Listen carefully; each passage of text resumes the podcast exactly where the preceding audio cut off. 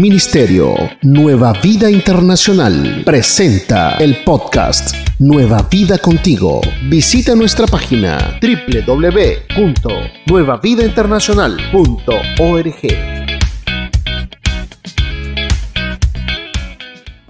Amén, usted puede tomar su lugar. Qué tiempo tan especial en la presencia de Dios hoy, ¿ah? Su presencia está aquí en una forma tan hermosa. Dile a la persona que está a tu lado, bienvenido. Tal vez llegó después de que comenzamos a adorar, no lo has podido hablar con él, pero ahí estás cerquita. Dile a la persona que está a tu lado, bienvenido a la casa del Señor y también todos ustedes allí en sus hogares o en el lugar donde están viendo esta transmisión, sean bienvenidos a Nueva Vida Virtual. Es un gusto tenerlos con nosotros en esta hermosa mañana. Y como les decía la vez pasada, es bien difícil bajar de la nube, ¿no? Cuando Dios entra en un lugar y podemos disfrutar de la, de la comunión con Él a través de la adoración, es bien difícil bajar de la nube, pero no tenemos que bajar de la nube porque Dios en la nube también nos habla. Amén. Ahí también nos habla. Entonces, el día de hoy vamos a, vamos a hablar algo bien interesante que el Señor me ministraba.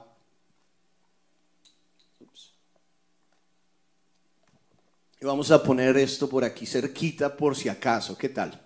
Hemos hablado mucho en estos días y ya se empieza a sentir. Pero bien, el día de hoy eh, quisiera eh, dar seguimiento a una palabra que el Señor nos entregaba hace dos semanas en el servicio de la tarde, en el o no de la tarde, la media mañana, de las once y quince. Dios nos da una palabra bien especial y bien específica eh, que se llamó, a ver cuántos se acuerdan. Ah, es que fue en el otro, ¿verdad? Estoy diciendo pues que no estuve ahí, sí, fue en el, servicio de, la, de las 11. Una palabra bien, bien llamativa, una palabra bien interesante que se llamaba, o se llamó el lugar correcto. Sí, el lugar correcto. Y quiero dar un breve resumen acerca de lo que hablamos ahí, pero también me gustaría que usted eh, si tiene la oportunidad, ahí usted va a YouTube y pone Ministerio Internacional Nueva Vida y le van a salir todas las predicaciones, todas y cada una de ellas, incluyendo esta, del lugar correcto. Eh, sería bueno que durante la semana usted le dé una ojeadita, porque obviamente no puedo entrar en todo, ya que pues el tiempo no, no, no nos da para eso. Pero ahí está todo lo que hablamos que realmente fue de mucha bendición. ¿Y por qué me di cuenta que fue de mucha bendición? Por la respuesta de las personas. ¿Cómo uno se da cuenta que una palabra es de bendición para las personas? Porque la palabra causa algo, causa una acción. Después de esta palabra he recibido muchas llamadas a personas que reuniones y cuestiones así, diciendo, hey, yo necesito, yo estoy plantado en la iglesia, pero no siento que estoy plantado en el, en el lugar correcto del huerto.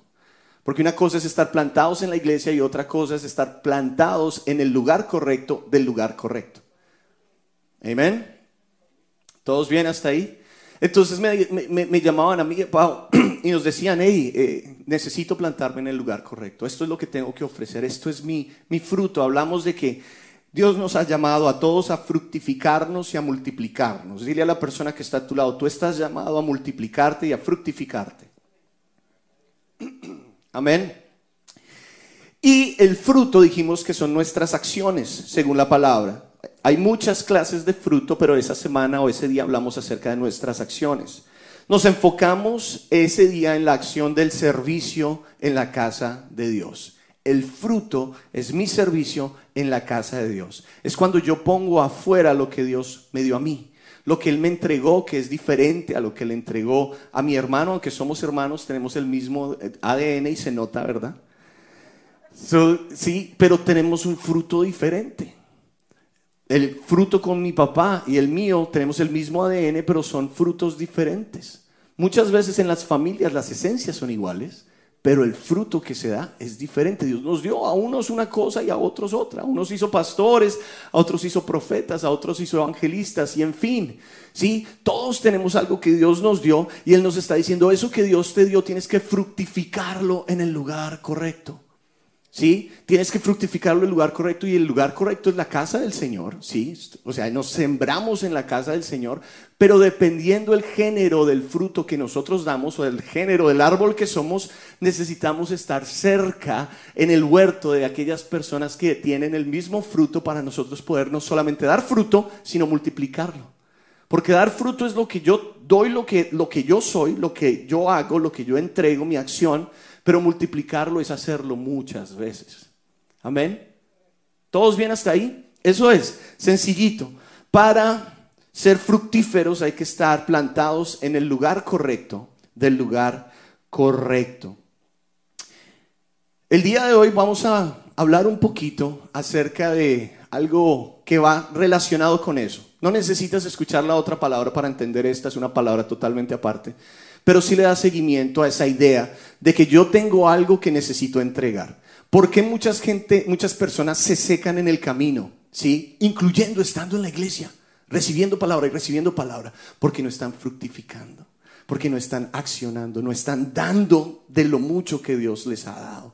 No lo están haciendo y por eso entonces empiezan a secarse poco a poco. Y hay diferentes cosas que causan que nosotros como árboles en el reino del Señor, en la casa del Señor, en el huerto del Señor, nos sequemos y no podamos dar el fruto que Dios quiere que demos. Y hoy vamos a hablar un poquito de eso. Quiero que vayas conmigo a la palabra.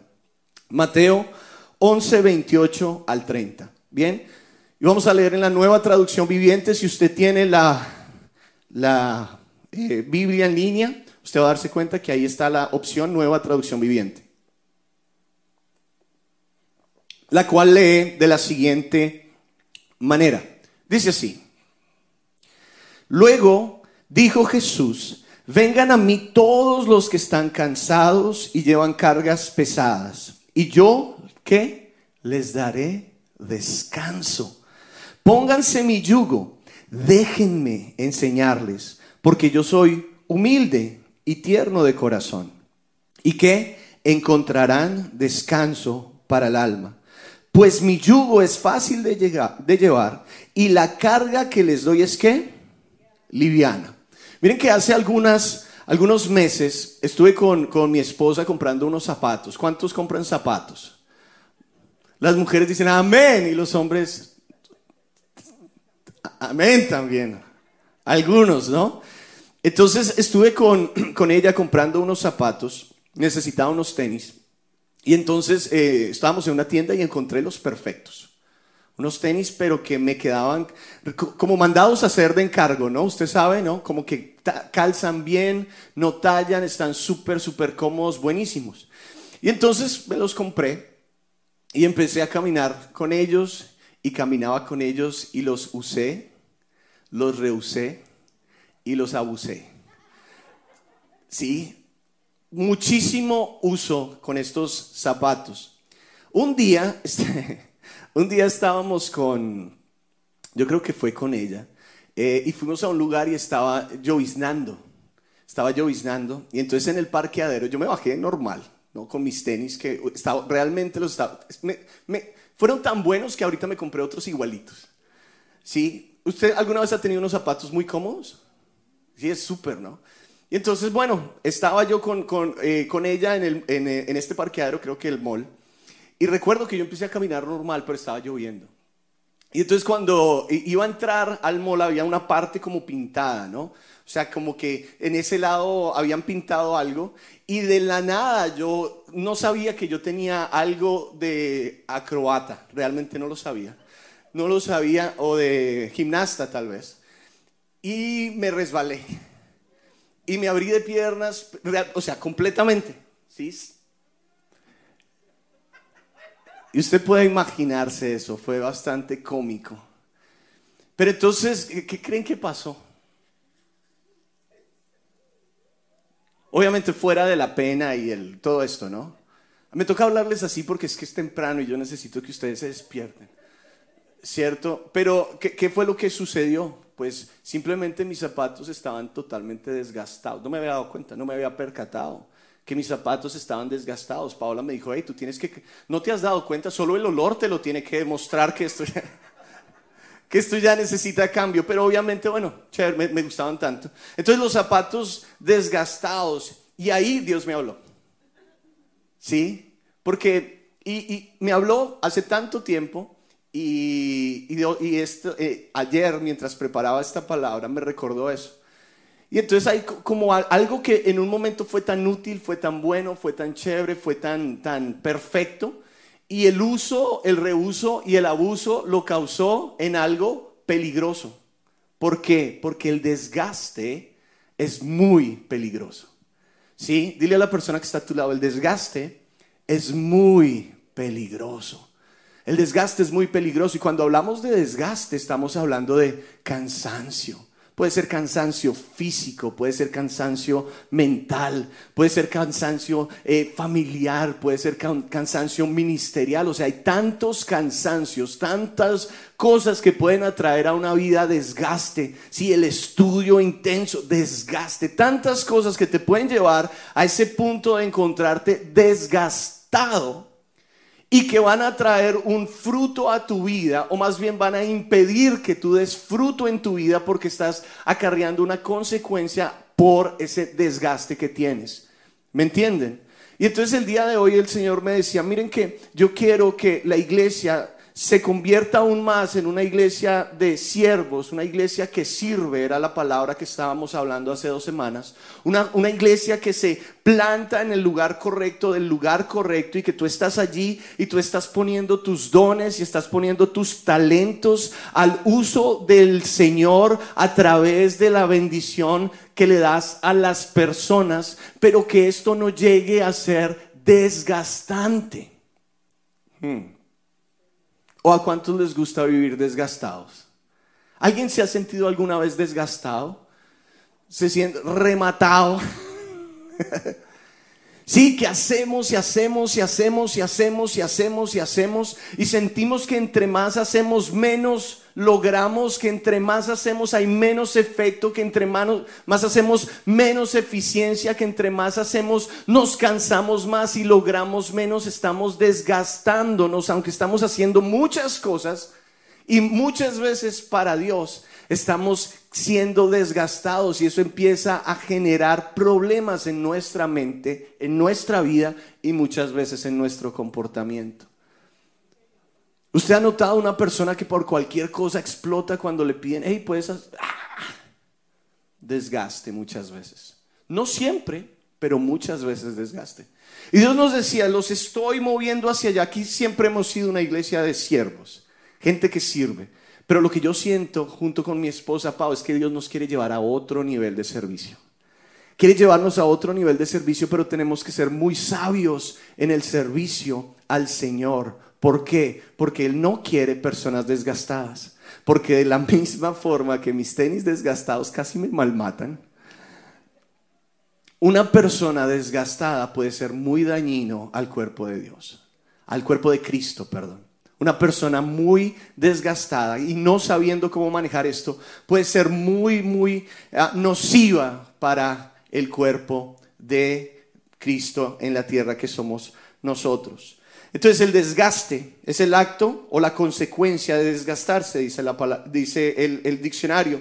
Este verbo se refiere a consumir, deteriorar algo por su utilización. Lo usas tanto, lo usas tanto que se desgastan. Pero también puede aludir a quitar el poder o la fuerza. Cuando estás desgastado, entonces ya no tienes el poder para poder hacer las cosas, no tienes la fuerza, no tienes el vigor. El desgaste ha llegado a tu vida. Algún sinónimo de, desgaste es agotamiento, que es cansancio muy grande, eh, como el agotamiento físico, o el gasto o consumo completo de una cosa, lo que tengo, mi fuerza se gasta, está consumido, o el declive o la decadencia de un movimiento, por ejemplo, cultural, religioso, político, declive. Ninguna de estas cosas son buenas. ¿sí? Ni el gasto de el cansancio muy grande o el gasto, el consumo completo de una cosa o el declive, son cosas que realmente nos llevan a irnos deteniendo. Usted ha notado, y miren que a través de los años hemos notado muchas personas que no están aquí, ni en el segundo servicio, es en otras iglesias, en otros lugares. que comienzan algo con toda la fuerza. ¿Han notado eso?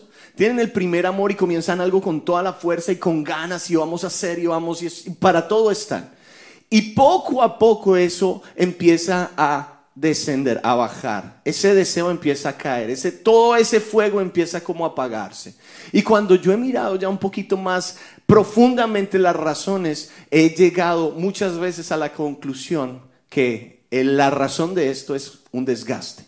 Permitimos el desgaste en nuestra vida y eso nos lleva a parar. Queremos ser fructíferos en el lugar donde estamos, queremos dar nuestro mejor servicio a nuestro Señor y entonces le damos con todo, pero si no salvaguardamos, si no nos protegemos, entonces podemos llegar al desgastarnos y entonces podemos perder nuestro fruto. Por eso el día de hoy le he puesto a esta charla protegiendo mi fruto, protegiendo mi servicio. Amén. ¿Todos bien hasta ahí? Síguenos en las redes sociales, Facebook, Instagram, YouTube y Twitter, arroba Nueva Vida INTL. Visita nuestro sitio web y descarga nuestra app www.nuevavidainternacional.org.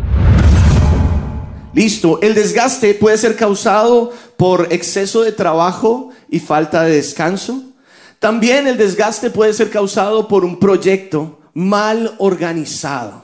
¿Sí? Eh, eso también puede traer desgaste. El desgaste puede traer frustración, puede traer desánimo.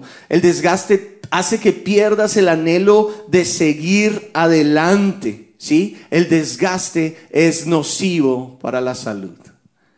Para la salud mental, para la salud ministerial, para la salud en tu familia, para la salud en todas las áreas de tu vida. El desgaste es nocivo. Regresemos ahí a Mateo 1, 28, perdón, 11, 28 al 30. Dice, luego dijo Jesús, vengan a mí todos los que están cansados. Eso suena como a personas desgastadas, ¿verdad? Vengan a mí todos los que están cansados y llevan cargas pesadas y yo les daré descanso. Pónganse mi yugo, déjenme enseñarles permítanme enseñarles, porque yo soy humilde y tierno de corazón, y encontrarán descanso para el alma, pues mi yugo es fácil de llevar y la carga que les doy es liviana. Y aquí Jesús nos está dando la forma para poder vivir vidas tranquilas, vidas descansadas, vidas lejos, lejos, lejos del desgaste vidas lejos del cansancio. Entonces Jesús les dice, vengan, diga conmigo, vengan, vengan, Jesús te está llamando. Jesús hace un llamado, vengan a mí. Sí, en el lugar donde están, no lo voy a hacer. Me llama tanto la atención. Ahí donde estás, no lo voy a hacer. Necesitas venir a mí. Aquí es donde quiero hacer algo en tu vida. Cerca de mí. No allá corriendo, no allá lejos, no allá creyendo que tú lo puedes hacer solo. No allá. Ven a mí, les dice Jesús. Vengan a mí. Y ese llamado que les hizo ese día a sus discípulos y a todas las personas que estaban escuchando el día de hoy resuena en esta casa. Jesús le está diciendo a alguien el día de hoy, te sientes cansado, te sientes atascado, te sientes sin fuerza. Y ahí donde estás no lo voy a hacer. Tú necesitas necesitas venir a mí. Porque ¿saben qué es lo que Jesús está diciendo? No es a tu forma. No es a tu manera. It's not the way that you want it. Yo tengo la solución. Jesús hablando. Tú tienes que dar el paso. Yo tengo la solución, pero tú no me manipulas a mí. ¡Auch! ¡Santo! Me hacía falta predicar en este primer servicio. ven, arreglemos cuentas, hay algo que necesitas, ven. Y Dios te está llamando. ¿Por qué? Porque tú serviste en un momento, hiciste grandes cosas y el desgaste te acabó y Jesús te está diciendo, ven, I got something for you.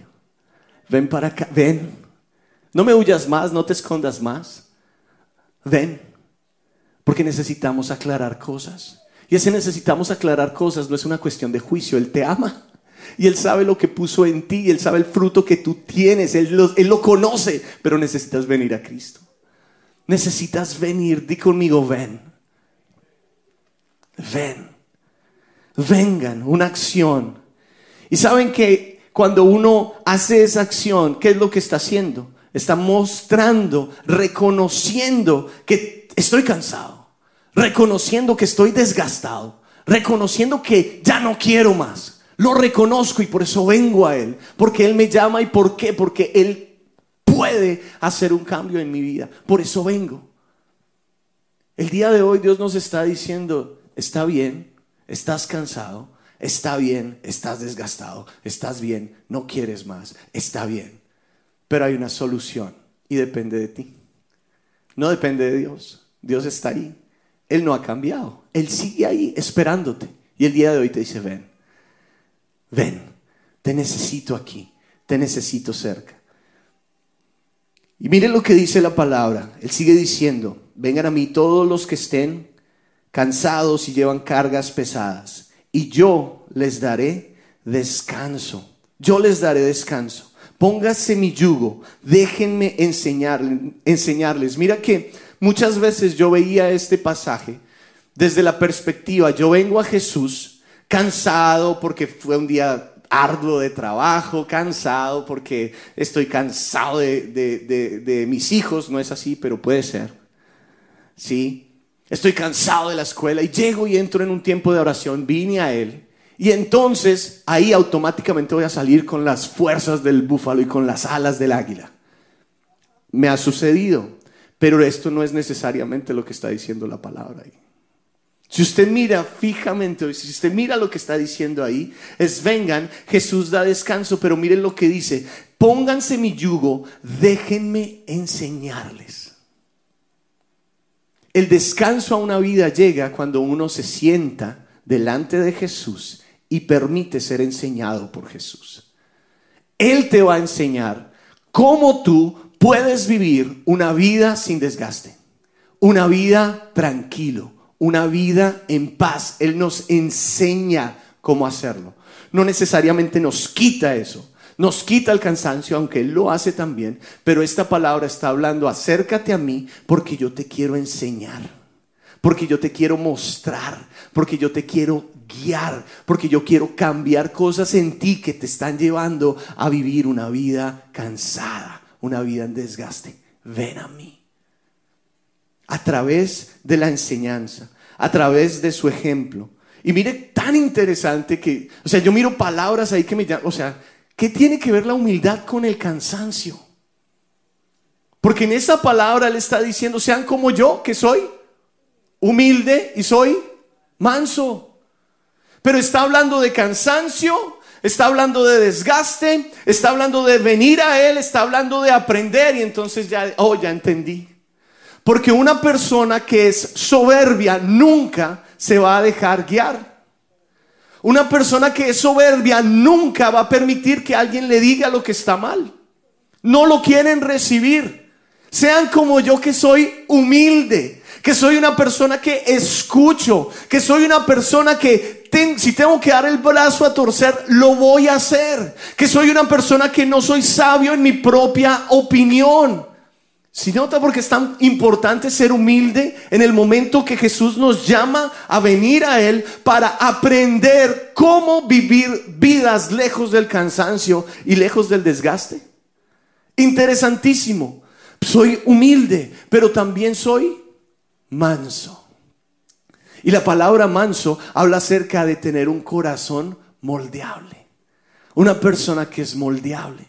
O sea, soy humilde para llegar a Jesús para entender que Él es el único que puede hacerlo y vengo y me rindo, pero permito que a través de su enseñanza, entonces Él me moldee, Él me cambie. Y de esa manera, entonces vivir lejos del cansancio que te está robando el fruto. Increíble. Increíble. Entonces, cuando vemos a Jesús que nos dice ven, es porque Él tiene algo especial para nosotros. Y mira, esta predicación no es para ti, pero a ti te la digo. Dios no se equivocó en esta mañana con que usted esté aquí sentado escuchando esta predicación. Yo creo que lo tenía ya predestinado desde el principio de los tiempos. Ahora está en usted que usted diga, Jesús, realmente yo estoy cansado. Jesús, realmente yo, yo, yo paré. Realmente yo, yo no quiero seguir. Realmente yo me siento estancado. Realmente yo estoy así. Pero tú eres mi Dios y tú me dices, ven, yo creo que tú quieres hacer algo conmigo. Te pido, escuche esto, iglesia, te pido, Jesús, que quites de mí todo orgullo, que quites de mí toda soberbia, que quites de mí todo mi, mi, todo lo que me lleva a mí a hacer lo que yo no quiero hacer. Y te pido que me des un corazón humilde y un corazón moldeable, porque eso te va a ayudar a guardar, a proteger el fruto que tú tienes, el fruto que Dios ya te dio, el fruto que tú ya puedes empezar a multiplicar. Entonces, cuando miramos esto, Jesús nos dice, yo quiero enseñarles, bueno, pero enseñarles qué? Yo encontré cinco cosas, rapidito, que el día de hoy quiero enseñarles en la vida de Jesús, que lo ayudó a él a poder decir, hey, estén conmigo porque de la forma que yo lo hago, como yo les enseño, de esa forma van a poder mantenerse alejados totalmente del cansancio, alejados totalmente del desgaste. ¿Cuántos quieren escucharlas? Amén, ¿sí? Bien, entonces, primero, vamos al libro de Lucas, capítulo 10, versículo 1. No, perdón, Lucas 22, Lucas 22, 39, esto voy adelantado. ¿Sí? ¿Cómo combato el desgaste al estilo de Jesús? Lucas 22, 34 y 40 dice, luego, acompañado por sus discípulos, Jesús salió del cuarto en el piso de arriba y como de costumbre fue al monte de los olivos. Diga conmigo como de costumbre. Allí les dijo, oren para que no cedan a la tentación. Lo primero que Jesús hace o lo primero que yo veo en Jesús que hace para poder combatir, el desgaste, y esto es el desgaste en cualquier área en tu vida el día de hoy, es Jesús tiene una costumbre de oración. Él crea una disciplina de oración. ¿Sí? Él les está diciendo a sus discípulos, y si usted mira el encabezado de esa palabra, es Jesús ora en donde? En el monte, eh, en el monte de los olivos. ¿Sí? Jesús ora en el monte de los olivos. Entonces vemos aquí a Jesús dándoles a ellos claves para que ellos no se desgasten. ¿Sí? Primerito, mantengan una vida de oración. Mi pregunta para ti, iglesia, es, ¿cómo está tu vida de oración? ¿Cómo está tu vida de oración? ¿Cuánto tiempo estás orando durante el día? ¿Cuánto tiempo oras en la semana? ¿Estás realmente orando? Porque es que cuando tú oras, Dios te levanta. Cuando tú oras, Dios te guía. Cuando tú oras, Dios te santifica. Cuando tú oras, Dios te muestra qué tienes y qué no tienes que hacer. La oración tiene un poder increíble y es necesario que cada persona que se llame cristiano, que se llame parte del huerto, que esté sembrado en el huerto de Dios, en el lugar correcto, sea una persona de oración. Porque si no hay oración, no hay nada. Le preguntaban, y yo lo he dicho muchas veces esto, a Billy Graham, cuál era el éxito de cada una de esas cruzadas tan increíbles que él hizo eh, mientras vivió. Porque fue un hombre impactante. Y él decía, yo tengo tres, las tres razones por las cuales las cosas suceden como deben suceder. Primero, ¿cuál es? Ora. Segundo, ¿cuál es? Continúa orando. Y tercero, ¿cuál es? Persevera en la oración. Por alguna razón dice la palabra orar sin cesar. Orar sin cesar, persevera en la oración. ¿Dónde está tu oración el día de hoy, iglesia? Necesitas, necesitamos dar más tiempo a estar con Dios en su presencia. Y yo sé que no es fácil porque la oración no es una de esas cosas que que, se hacen virales, ¿no?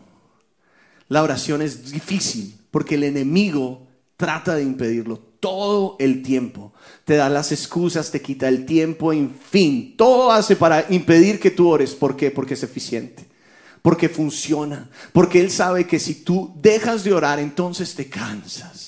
Porque la oración te aviva. Sí, pero entonces si dejas de orar te cansas y vives una vida en derrota. El que no ora vive una vida en derrota. Necesitamos orar. Dile a la persona que está a tu lado, hay que orar más. Dile, hay que orar más. Y ahora la iglesia tiene tiempos de oración, pero tú no puedes depender de los tiempos de oración en la iglesia. Te informamos lo que viene próximamente. Conéctate con nuestra programación de eventos. Servicio de jóvenes. Último viernes del mes, 7.30 pm. Nueva Vida en Familia con los pastores Alex y Paola Montoya. Miércoles a las 7.30 pm. iKids Virtual. Sábados 9 am para todos los niños. Grupos de conexión virtual. GDC. Únete a uno de nuestros grupos. Todas estas actividades en horario de Charlotte, Estados Unidos.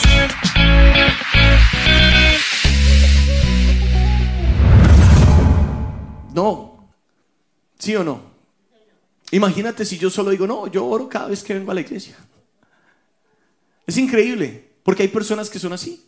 Yo oro cuando vengo a la iglesia. No, papito, tú debes tener una, una disciplina de oración en todo momento y en todo lugar.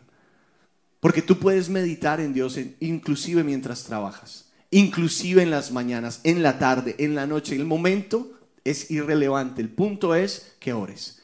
El punto es que mantengas una disciplina de oración. Dile a la persona que está a tu lado otra vez, hay que, hay que, hay que orar. Hay que orar, pasar tiempo con el Señor. Maneras de combatir el desgaste al estilo de Jesús. Quiero que vayas conmigo ahora al libro de Lucas 10.1. Cómo Jesús, teniendo este gran encomienda y este trabajo que pudiese haber sido tan desgastante, de llevar la palabra por todos los lugares, como él pudo hacer para mantenerse tranquilo, para nunca explotar, para no sentir ese cansancio al punto de desgaste que lo llevaba a hacer cosas o decir cosas que no fueran. Entonces ahí en el libro de Lucas 10.1 dice, después el Señor escogió que a otros 72 discípulos. Los envió de dos en dos delante de él a todas las ciudades y los lugares que tenía que pensado visitar. ¿Qué usted ve en Jesús aquí? ¿Ah? Sí. Miren lo que yo noto en Jesús es que Jesús fue muy estratégico. Jesús tenía un plan claro. Jesús sabía a dónde quería ir y entendía que él necesitaba enviar emisarios a esos lugares para que abrieran camino. Para cuando Él llegara, entonces había un trabajo ya hecho, había un trabajo desarrollado y Él podía ser aún más efectivo en el lugar donde llegaba. Entonces miren lo interesante, Él ya sabía para dónde iba. ahí dice la palabra, Él envió a estos 72 hombres a lugares donde Él ya había pensado ir. ¿Y los dividió de cuántos? De dos en dos. 72 entre dos, ¿cuánto es? 36. Exacto. O sea que por lo menos, imagínense esto, los manda de dos en dos a lugares donde él iba a ir, donde él había pensado ir. Por lo menos Jesús ya había pensado o tenía en su lista, en su agenda, en su lugar, 36 lugares para visitar. Por lo menos. Porque mandó de dos en dos a 72. Por lo menos. Y eso es sin pensar que a, uno les dijo, ustedes van a ir allá, pero también van a ir allá. Porque yo estoy pensando ir allá. Entonces, miren lo que Jesús nos enseña a través de esta palabra. Es que cuando tú eres una persona estratégica, eres una persona que planea adelante. No salen las cosas. Mucha gente se desgasta por el exceso de sacar cosas de la manga. ¿Sí? Hay, personas que les gusta eso, hay personas que fueron formadas para eso, pero hay personas que tal vez no. Y entonces cuando hacen eso, eso genera un montón de presiones. ¿A cuántos les gusta trabajar bajo presión? Hay gente que lo hace y lo hacen muy bien, pero lo ideal, según Jesús, es trabajar relajado. Es tener un plan y este plan tengo estas personas y estas personas van a ir aquí, van a ir allá, van a ir allá. ¿Por qué? Porque yo sé a dónde quiero ir, pues ya lo tengo planificado, entonces hay un plan.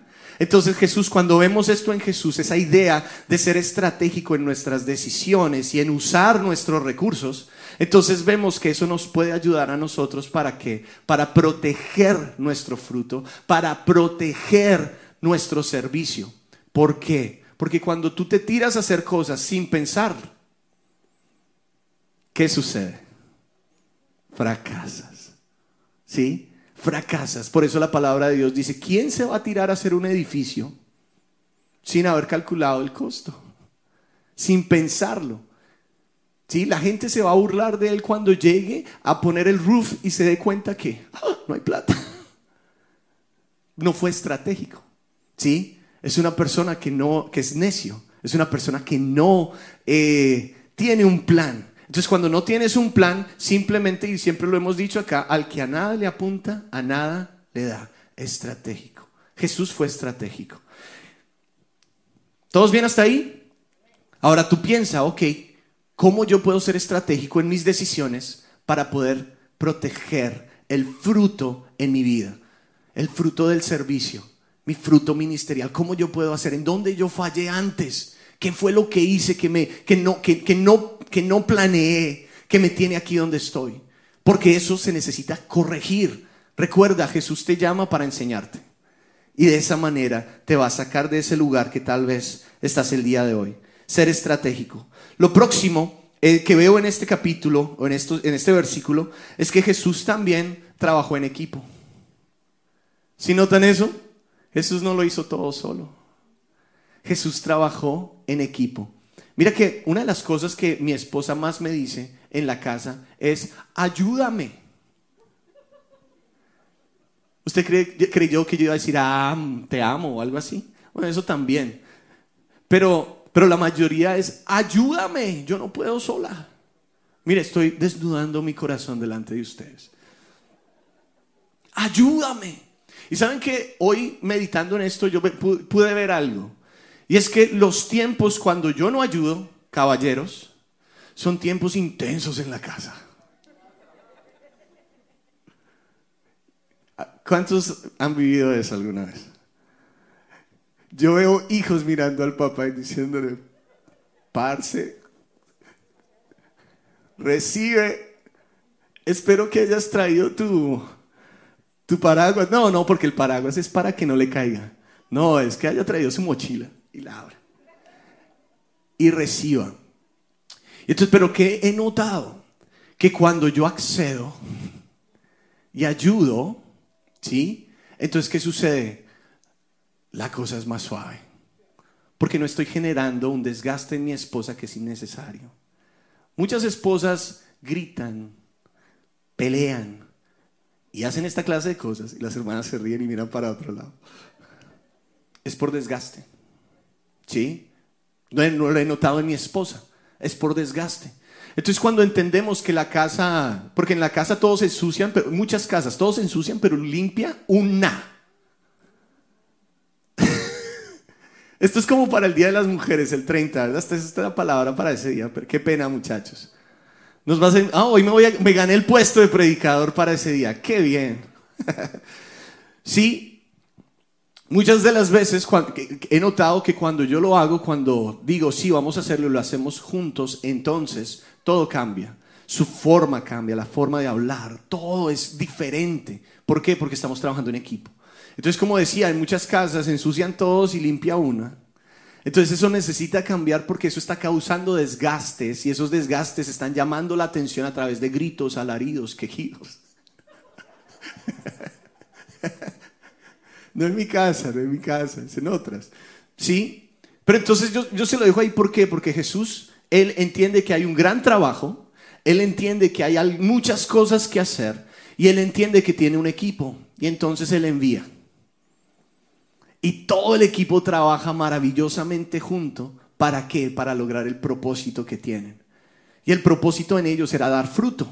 El propósito de nosotros puede ser el día de hoy mantener una casa tranquila tener una casa unida, tener una casa lejos del cansancio. Como esposo, proteger a mi esposa, ¿para qué? Para que ella no se desgaste. Como esposa, proteger a mi esposo para que él no se desgaste.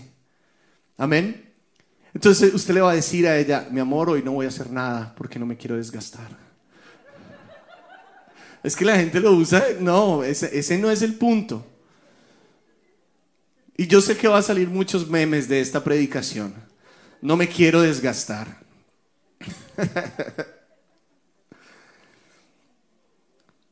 Número cuatro, y ya voy concluyendo. Marcos 4:38, Jesús tiene un gran, un gran propósito, cambiar el mundo. Y, y, él en el capítulo 4 del, de Marcos, en el versículo 38, está... No, perdón, uno antes. Lucas 2.49, es que lo puse en una forma diferente aquí, me tiene todo así. Lucas 2.49. Vamos a Lucas 2.49 y este es el niño Jesús cuando se les desaparece a sus padres. Dice, pero ¿qué tuvieron, ¿por qué tuvieron que buscarme? Les preguntó. ¿No sabía que tengo que estar en la casa de mi padre? ¿Por qué tienen que buscarme? Ustedes saben para qué yo vine. No, María, ¿no fue a ti, mami, que se te apareció el ángel y te dijo qué yo iba a hacer? ¿No fue a ti, papi, José, que el ángel también te dijo quién yo iba a ser? Entonces, ¿por qué me buscan en otros lugares? Ustedes saben que yo tengo un propósito. En la casa de mi padre me es necesario estar. En los asuntos de mi padre me es necesario estar. Ahí voy a estar. ¿Saben que yo veo en Jesús desde pequeño? Que tenía claro su propósito. Tenía claro la razón por la cual él vino a esta tierra desde niño y no lo deja ahí marcado. No necesito estar en otro. ¿Por qué me buscaron en toda la ciudad? ¿Por qué me buscaron en Chuck E. Cheese? Para los que no saben, es un lugar de juegos para niños en nuestra ciudad. ¿Por qué me buscaron por allá? Sí, ¿por qué me buscaron en Monkey Joe's? ¿Por qué? Yo no, no estaba allá. ¿Sí? ¿Por qué? Ustedes tienen que buscarme en el lugar en el cual ustedes saben que yo debo estar. Porque en la casa de mi padre, ellos duraron cuántos días buscándolo? Tres por todos lados y en el menos en el lugar que ellos menos pensaron, que era el lugar más obvio, nunca fueron. En la casa de su padre. ¿Qué, quiero hablar o qué quiero decir aquí con esto? Es no involucrarnos en un montón de cosas. Hay gente que se desgasta porque se involucra en más cosas de las que tiene que estar metido. Una vez unos eh, chicos aquí me dijeron, pastor, estamos desgastados. bueno, cuéntame, ¿qué están haciendo? Y me hicieron una lista como de 20 cosas. Sí, 20 cosas. Y Dios en ese momento me dice, pregúntales, ¿quién los mandó a hacer eso? Entonces yo les pregunté, y bueno, ¿y quién los mandó a ustedes a hacer eso? Y ellos quedaron pensando, bueno, es que es para la iglesia, entonces tuvo que haber sido Dios. No. Dios tiene un trabajo específico para cada uno de nosotros. Y a veces somos tan que nos metemos en tantas cosas que perdemos nuestro propio fruto por tratar de hacer muchas cosas a la vez. ¿Qué es lo que dicen por ahí en, esa expresión? Como que nos metemos más en la boca de lo que podemos mascar. Y eso, ¿alguien, le ha ¿alguien se ha sentido desgastado por tomar decisiones de decirle sí a todo? Yo le dije a esos muchachos esa vez, miren muchachos, está bien decir no. It's okay decir no. No hay problema con decir no. El problema es cuando a todos se le dice que no. El problema es saber que tengo un propósito y le digo que no a algo que me está llevando a desarrollar mi propósito. Ahí sí hay problema. Pero si tú dices no porque es algo que se sale de tu línea, you're okay. Estás bien, no hay problema. Pero si le dices no a algo que está en tu línea, entonces ahí hay un problema. No podemos hacer eso. No podemos involucrarnos en todo. Jesús se mantuvo en su línea, en su plan y en su propósito. Para terminar, Marcos 4, 38. ¿Qué más Jesús nos enseña que podemos hacer para combatir el desgaste en nuestra vida? Y para todas las mujeres hoy. Pero no, es por eso. Ustedes se tienen que dar. Miren, ustedes se adelantan. Dice la palabra, Jesús estaba durmiendo en la parte posterior de la barca con la cabeza recostada en una almohada. Los discípulos lo despertaron, maestro, no te importa que nos ahoguemos, gritaron. Y yo cuando dije las mujeres, ustedes dijeron, ah, ahora entonces nos dijo dormilonas. No, no fue lo que dije. Aquí lo que pasa es que Jesús nos está enseñando algo que Dios nos enseñó desde el principio. Dios trabajó fuertemente durante ¿cuántos días? ¿Cuántos días? ¿Cuántos días? Seis. ¿Y descansó cuántos días? Uno. ¿sí? Tú quieres vivir una vida fuera del desgaste y aprendiendo de Jesús y de Dios que nos dio esa enseñanza desde el principio, es tienes que sacar tiempo para descansar. Síguenos en las redes sociales, Facebook, Instagram, YouTube y Twitter, arroba Nueva Vida INTL. Visita nuestro sitio web y descarga nuestra app www.nuevavidainternacional.org. ¿Y por qué le dije a las mujeres les va a gustar esta? No por el sueño, sino que hay hombres que odian descansar. Para mí es increíble escuchar que una mujer diga, yo no salgo a ningún lado. Eso es terrible. Hermanos, se los digo, y esto tal vez es para el viernes. Y entonces acabo de perder mi espacio para predicar el viernes. Pero hermanos, si usted no le da tiempo a su casa para descansar junto con su esposa y sus hijos, usted corre el riesgo de vivir usted desgastado, su esposa desgastada y sus hijos desgastados. Y yo no sé usted, si uno desgastado solo da suficiente que hacer, imagínese cuatro, cinco o seis. Horrible. Muchas de las peleas, muchas de las griterías, muchas de todas esas cosas se pueden mejorar, se pueden ir quitando poco a poco cuando sacamos tiempo para nosotros. Jesús lo mostró. ¿Sí? Me gustó, iba a comprar una camiseta que dice, seamos más como Jesús. Jesús tomaba siestas y tenía este versículo. Súper, sí, Jesús tomaba siestas. Gracias Jesús porque eso me gusta mucho. Y ya tengo una base, un fundamento bíblico. Ese es el que le muestro a Paula. Recuerda, Marcos, ah, lo que dice. Entonces, iglesia, sencillo el día de hoy. Muy, muy sencillo. Dios tiene un propósito contigo.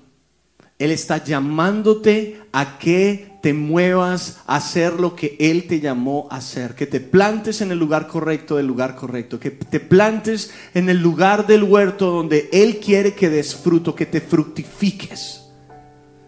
Él quiere que los que predican, prediquen. Él quiere que los que guían, guíen. Él quiere que los que profetizan, profeticen. Él quiere que los que cantan, canten. Y Él quiere que los que dan consejo, den consejo. Él quiere que los que sirven en alguna área, sirven. Él quiere que los que ayudan para que la iglesia crezca financieramente, porque también lo dice la Biblia, lo hagan. Él quiere que te pongas en el lugar correcto. Es, ya es, ya, yo creo que Dios ya quiere que dejes de correr, de estar plantado en el lugar correcto. Y lo peor es pensando que yo estoy bien. Porque me hicieron, porque me dijeron, porque me... You gotta leave that behind. La palabra del pastor James, se oye raro decir pastor James, pero es el pastor James. Porque siempre decimos James. La semana pasada era el peligro inminente de vivir en el pasado.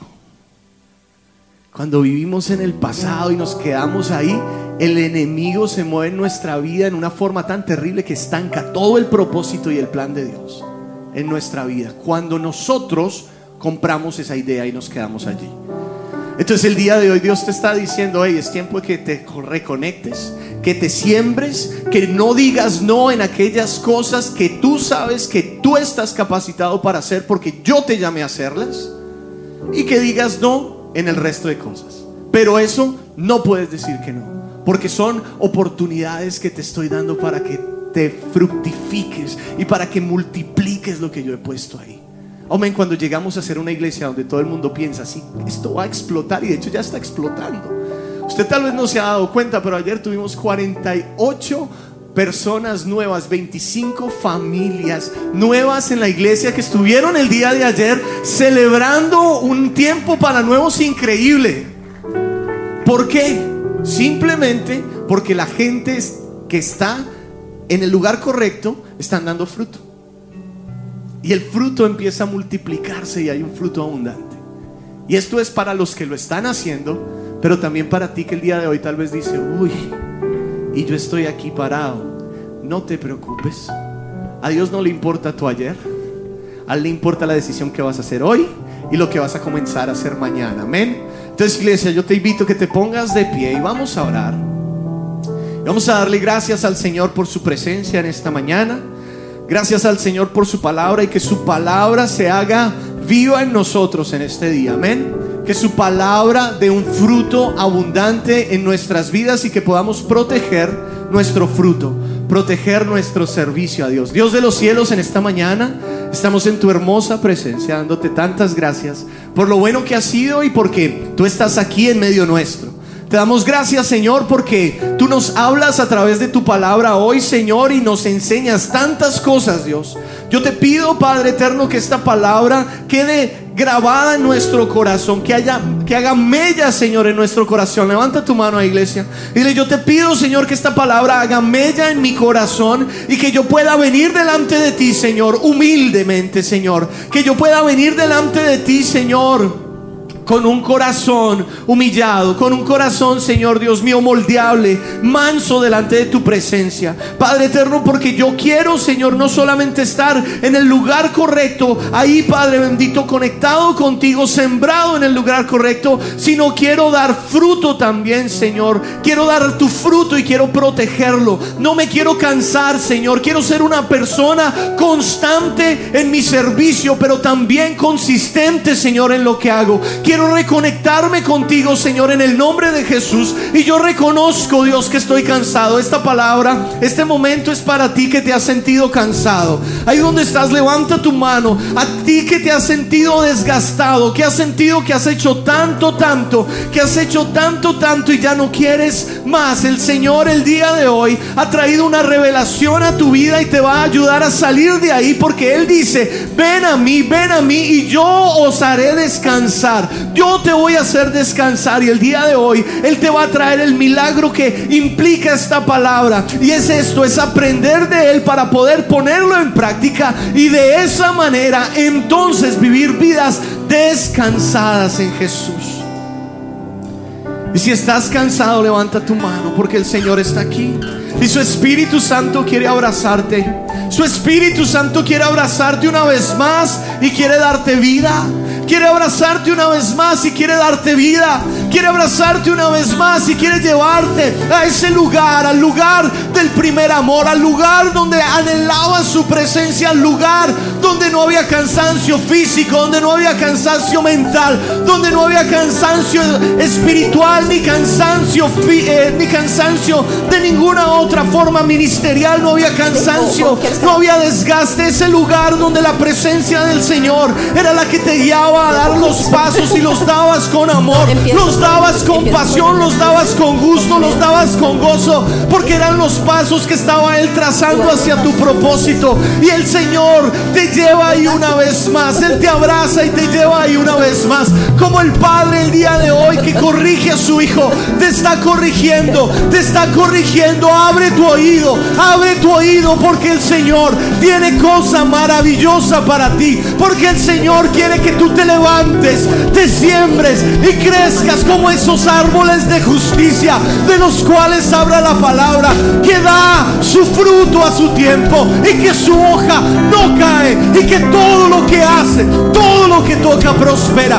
Eso es lo que Dios quiere para ti, eso es lo que Dios quiere para ti. Y hoy proféticamente te digo que eso es lo que Dios va a hacer en tu vida, eso es lo que Dios va a hacer en tu vida a medida de que tú le dices Jesús, yo quiero proteger ese fruto, Señor, que tú has puesto en mí. Yo quiero protegerlo. Ayúdame a ser como tú, Jesús, que alcanzaste cosas tan grandes, tan maravillosas, en un tiempo tan corto. Porque fuiste, Señor Dios de los cielos, lleno de la presencia de Dios. Porque buscabas a Dios en oración constantemente, Señor. Porque tú fuiste estratégico. Porque trabajaste en equipo, Padre bendito. Yo te pido que me ayudes, Señor, a hacer en el nombre de Jesús de Nazaret. Ayúdame, Padre eterno, a ser como Jesús. Ayúdame a tener claro, Padre celestial, mi propósito. Ayúdame a tener claro, Señor, mi propósito, mi lugar en el huerto, Padre. Y ayúdame, Señor, a ser lo que tú quieres que yo haga y no hacer o poner más cosas en mi vida que van a traer en vez de bendición, Dios de los cielos, distracción. Yo te pido que tú me ayudes y que me ayudes, Padre Celestial, a vivir y a buscar tiempos, Señor, de descanso, tiempos donde pueda recargar mi alma, donde pueda recargar mi cuerpo, donde pueda recargar mi espíritu. En el nombre de Jesús de Nazaret yo te lo pido porque tú eres el único que lo puede hacer. Guíame Jesús a ser más como tú. Guíame Jesús a ser más como tú. Yo te lo pido en el nombre de Jesús. Yo te lo pido en el nombre de Jesús. Levanta tu mano ahí y dile, guíame Jesús a ser más como tú. Enséñame Señor, enséñame Señor, enséñame. Hoy vengo a ti Señor para que tú quites las cargas. Que tú quites las cargas, yo quiero ser como tú. Enséñame, Señor, enséñame, enséñame, Jesús. Y derroca de mi vida, Señor, todo orgullo. Derroca de mi vida el vivir, Señor, de acuerdo a mi propia opinión, Señor. Derroca eso de mi vida. Derroca de mi vida, Señor, a tener un corazón duro. Hoy te pido un corazón, Señor, de carne. Un corazón moldeable. En el nombre de Jesús. En el nombre de Jesús. Transfórmame aún más, Señor Dios mío, a ti. Transfórmame aún más, Señor Dios mío, a ti. A ser como tú, Jesús. A ser como tú, Jesús. A ser como tú, Jesús. Transfórmanos más a ser como tú. Pon tu mano en tu corazón y dile, Jesús, transfórmame a ser más como tú, Señor. Quiero y anhelo ser más como tú. Quiero y anhelo ser más como tú, Jesús te amo, te bendigo, te glorifico y te exalto. Te doy gloria a ti. Dile gloria, Señor. En el nombre de Jesús oramos hoy. Amén y amén. Dale un fuerte aplauso al Señor. Ministerio Nueva Vida Internacional presentó el podcast Nueva Vida Contigo.